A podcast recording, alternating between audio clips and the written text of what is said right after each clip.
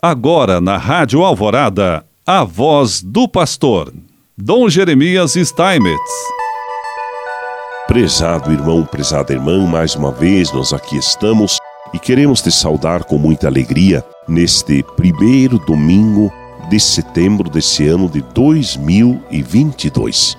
Nesta semana que passou, nós participamos com alegria da 59ª Assembleia Geral da CNBB, que foi presencial em Aparecida né, durante a semana toda, desde domingo à noite até sexta-feira à noite.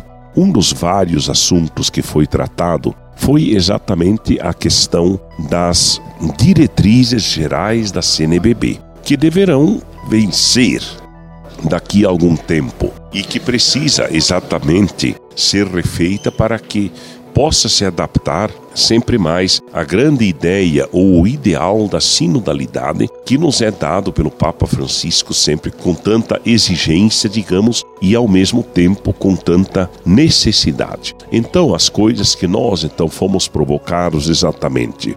Então, em primeiro lugar, o que podemos dizer que reconhece-se que as diretrizes gerais da ação evangelizadora favorecem o espírito processo sinodal na conferência episcopal. Há entendimento de que o prazo de vigência das diretrizes gerais da ação evangelizadora pode ser maior, permitindo que arquidioceses, dioceses, prelazias possam melhor assimilar suas indicações e que a própria CNBB conjugue as suas várias iniciativas pastorais. Sobre as próximas eh, diretrizes gerais, os bispos tendem por optar pela manutenção das diretrizes atuais. Sugere-se, por exemplo, a espera de resultados do atual processo sinodal para a elaboração de novas diretrizes e também aguardar a conclusão do Sínodo de 2023. A comissão do tema central sugere que na Assembleia Presencial ocorra ainda a continuidade da escuta sobre a situação pastoral das dioceses em relação às atuais diretrizes gerais. Em 2023, seria realizada uma etapa de discernimento avaliando o caminho pastoral descrito em perspectiva sinodal.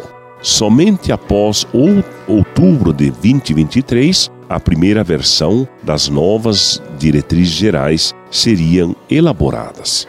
Merece atenção os impactos da pandemia da Covid-19 na vida da igreja no Brasil. Trata-se de compreender e acolher as pessoas e comunidades afetadas nesse novo contexto. Há um cenário de ansiedade e de desânimo com muitos leigos e ministros ordenados. Urge, portanto, uma reflexão sobre esse tempo pandêmico e o futuro pós-pandêmico, que permita, em perspectiva multidisciplinar, integrar estes aspectos nas futuras diretrizes gerais da ação evangelizadora no Brasil.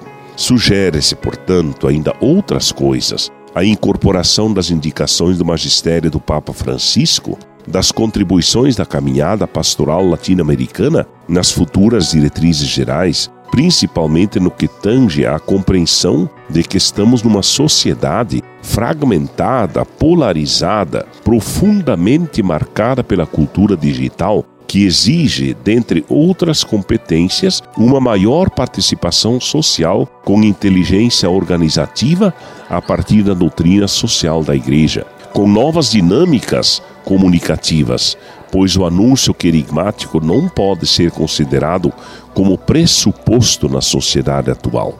Destaque ainda para temas da ministerialidade e conselhos que permitem que a Igreja no território nacional renove suas estruturas para melhor evangelizar e valorizar serviços e ministérios laicais reconhecidos e instituídos, como é o caso do catequista, dos leitores, dos acólitos.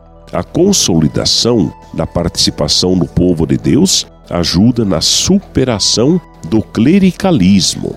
Para tanto, é importante subsidiar a formação de leigos e leigas para exercerem sua liderança nas comunidades e contribuir no processo de evangelização que favoreça uma experiência de encontro pessoal com Jesus Cristo.